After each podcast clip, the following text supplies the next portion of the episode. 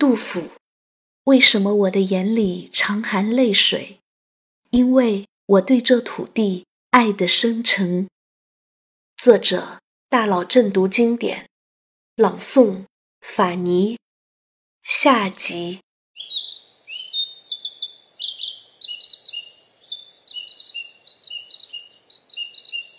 乾元二年，杜甫因对污浊的时政痛心疾首，辞去华州司功参军的职务，辗转来到成都。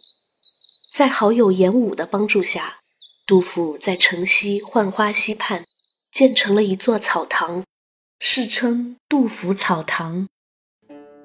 但有故人供禄米，微躯此外更何求？终于停下了漂泊的脚步，杜甫的生活立刻充满了小资情调。春暖花开的时候，就独自散步在“桃花一簇开无主，可爱深红爱浅红”的江边，看到黄四娘家那些铺满小径的鲜花，谁还能想到战争的残酷呢？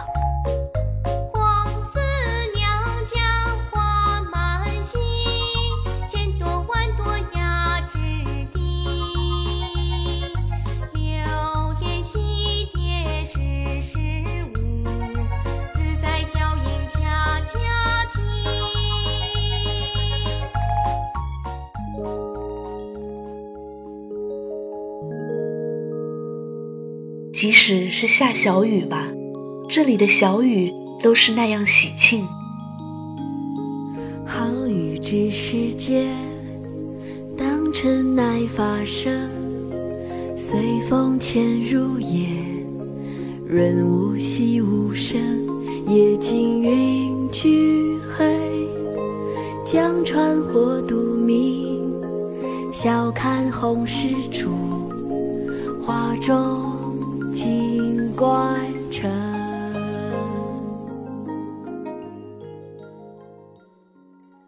成都真是个好地方，简直就是天堂。这里有美丽的花草，有活泼的小鸟，有蓝天，有白云，有远山，有江水，就是没有战争。谁说杜甫不浪漫？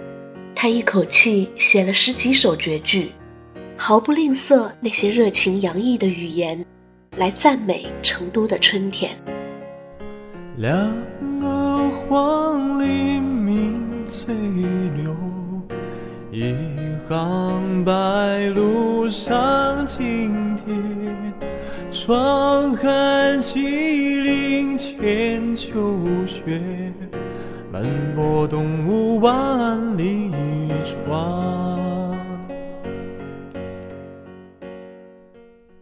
杜甫难道忘了他“治君尧舜上，再使风俗淳”的理想吗？这天，杜甫去拜谒成都西北的诸葛亮武侯祠，到了那里，满眼松柏森森，碧草萋萋。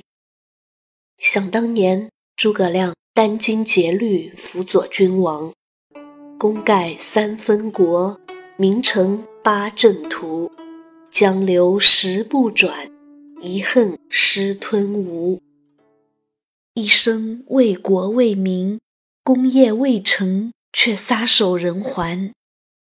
想到这里，杜甫心痛不已，写下了一首诗。丞相祠堂何处寻？尽管城外白森森。迎接碧草自春色，隔叶黄鹂空好音。但不平凡天下计，两朝开济老臣心。出师未捷身先死，长使英雄泪满襟。丞相祠堂何处？这哪里是诸葛亮在哭，这分明是杜甫在哭。别人的春天里，迟日江山丽，春风花草香，泥融飞燕子，沙暖睡鸳鸯。而自己已经五十多岁了，却仍然一事无成，报国无门，还要靠朋友的接济来生活。九寨寻常行处有，人生七十古来稀。人生中最美好的时光已成为过去，杜甫的春天在哪里？想到这里。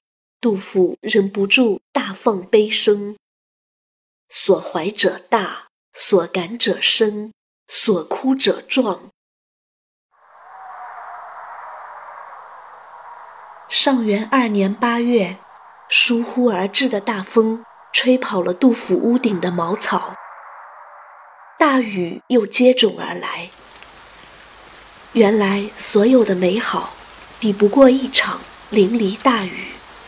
所有的梦想，比不上拥有一间可以遮风避雨的小屋。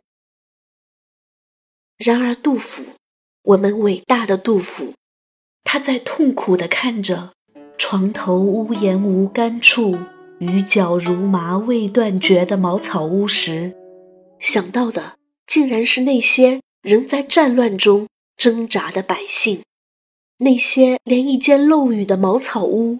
都没有的人们。于是他流泪了，他发出了一声呐喊，这是令人肃然起敬的眼泪，这是震彻寰宇的呐喊。安得广厦千万间，大庇天下寒士俱欢颜。风雨不动安如山。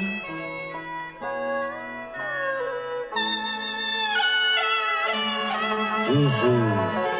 何时眼前突兀现此屋？吾庐独破受冻死亦足。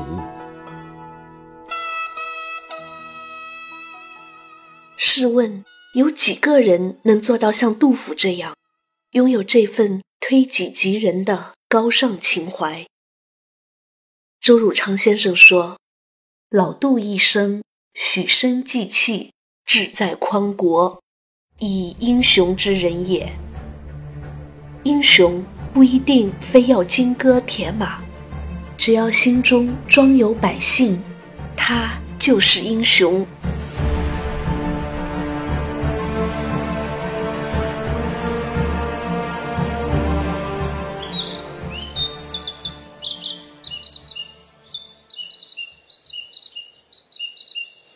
广德元年，又是一个春天。杜甫坐在锦江江畔，看着碧水青山，红艳艳的，似乎要燃烧起来的野花，忍不住有些想家。江碧鸟逾白，山青花欲燃。今春看又过，何日是归年？一样的花，一样的鸟，可是七年前的那个春天，昔日热闹繁华的长安城内，如今长满青青杂草，山河一片破碎，连花和鸟都要为之垂泪。因为战争，他连收到一封家书都觉得无比贵重。因为战争。他愁的头发大把大把的往下掉，连根簪子都插不住。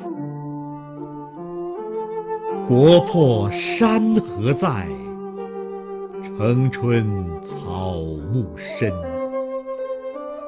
感时花溅泪，恨别鸟惊心。烽火连三月，家书抵万金。白头搔更短，浑欲不胜簪。那里再也不是长安的春天，那里再也不是开元盛世的长安。忽然。官军收复洛阳的消息传来，战争结束了。杜甫简直不敢相信这个突如其来的好消息。七年了，战争使得这个国家几乎毁灭。白骨露于野，千里无鸡鸣。十室九空，人烟断绝。杜甫忽然之间满脸是泪，他飞奔着跑回去，要把这个好消息告诉妻子和孩子，他要带着他们回家。闻官军收河南、河北。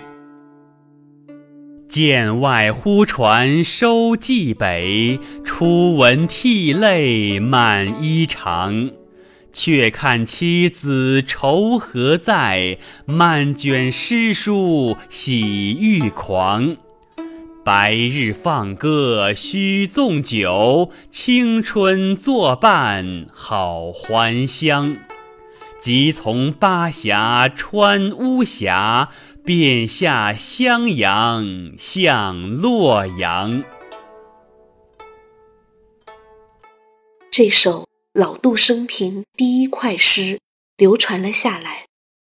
然而，杜甫白白高兴了一场。原来安史之乱刚刚平定，十月吐蕃便攻陷长安。这伙强盗势如破竹，连四川这块天府之国也未逃战火的屠戮。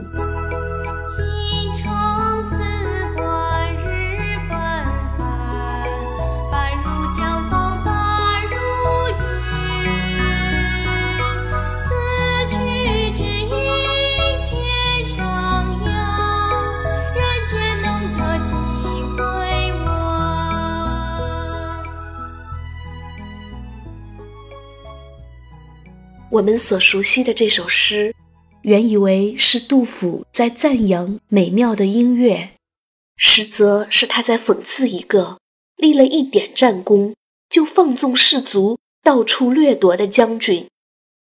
杜甫只能少陵野老吞声哭，庆功宴上强欢笑。永泰元年四月。杜甫客居四川已经第六个年头了。严武去世，杜甫在成都失去了依靠，遂携家属乘舟东下，去投靠一个远房亲戚。这天，杜甫来到了湖南，登上神往已久的岳阳楼。花尽高楼伤客心。万方多难此登临。面对烟波浩渺、壮阔无限的洞庭湖，杜甫像当年第一眼看到泰山那样被震撼了。然而，再也没有了当年“会当凌绝顶，一览众山小”的豪气。现在的自己，身患肺病、风痹、糖尿病。疟疾，右臂偏枯，眼花耳聋，没有一个亲戚朋友的消息，唯有一叶孤舟相伴，在江面上飘零。飘飘何所似？天地一沙鸥。可是我们的杜甫啊，此刻想到的不是到哪里安身，而是。关山以北的战争烽火仍未停息，他禁不住凭窗遥望，眼泪直流。昔闻洞庭水，今上岳阳楼。吴楚东南坼，乾坤日夜浮。亲朋无一字，老病有孤舟。戎马关山北，凭轩涕泗流。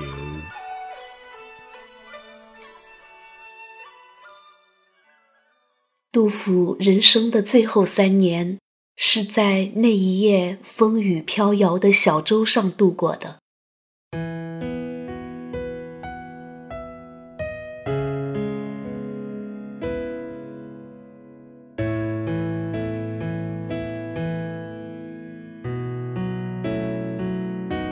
历五年冬，杜甫带着太多太多的遗憾，死在了湘江之上。时年五十九岁，他遗憾一生没有给他的家人一个温暖的家，他遗憾至死也没有回到魂牵梦绕的故乡洛阳，没有回到承载他毕生理想的长安。他更遗憾，这个国家还在，战血流依旧，军声动至今。他没有亲眼看到天下太平。明日隔山岳，世事两茫茫。杜甫死了，可是他留下来的诗歌感动了无数人，他流的眼泪感动了无数人。他流的是儿女之泪，黎明之泪，英雄之泪。社稷之泪，他有着儿女之情、黎民之心、英雄之义、家国之胸怀。杜甫是当之无愧的诗圣。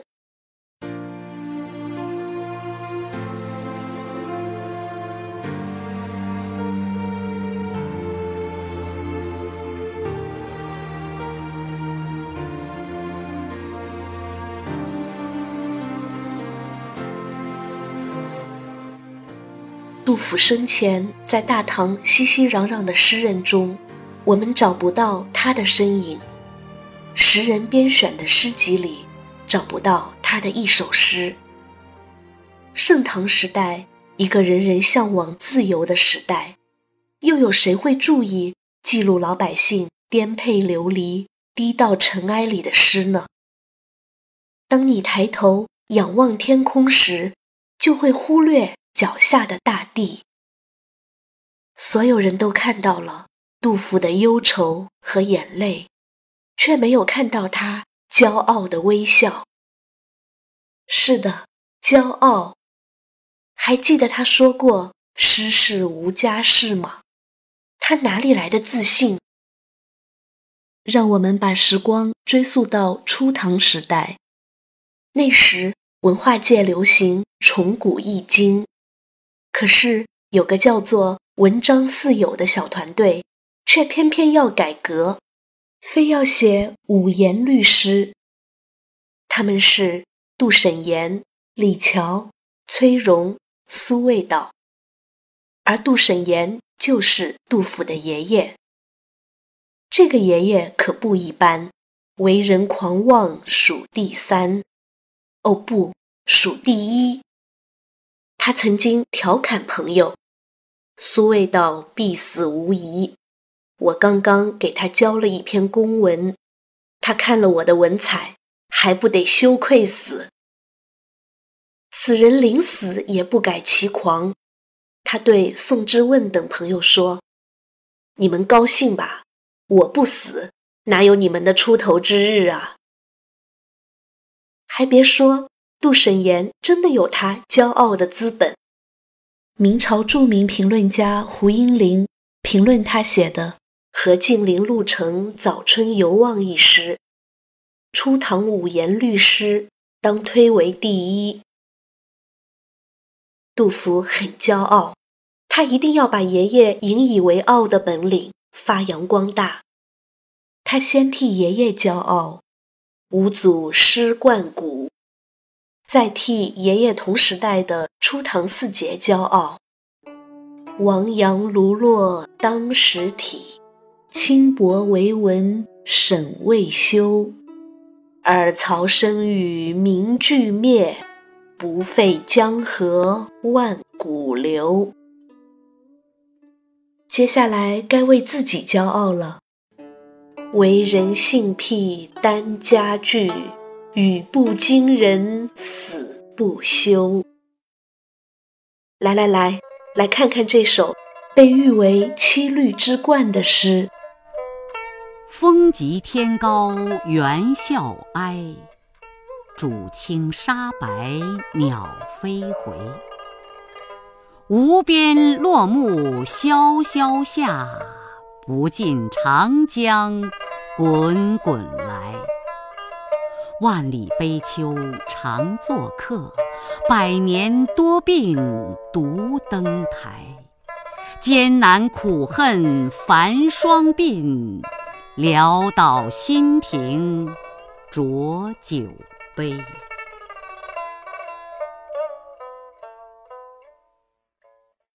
好在哪里？先不说内容，只看格式。律诗是有着非常严格要求的诗，第二联和第三联必须用对偶句。可是大家看杜甫这首，四联全部对偶，惊不惊奇？佩不佩服？杜甫去世四十三年后，他的遗体被孙子。带回老家，和爷爷杜审言葬在了一起。杜甫若是泉下有知，一定非常高兴。百年歌自苦，未见有知音。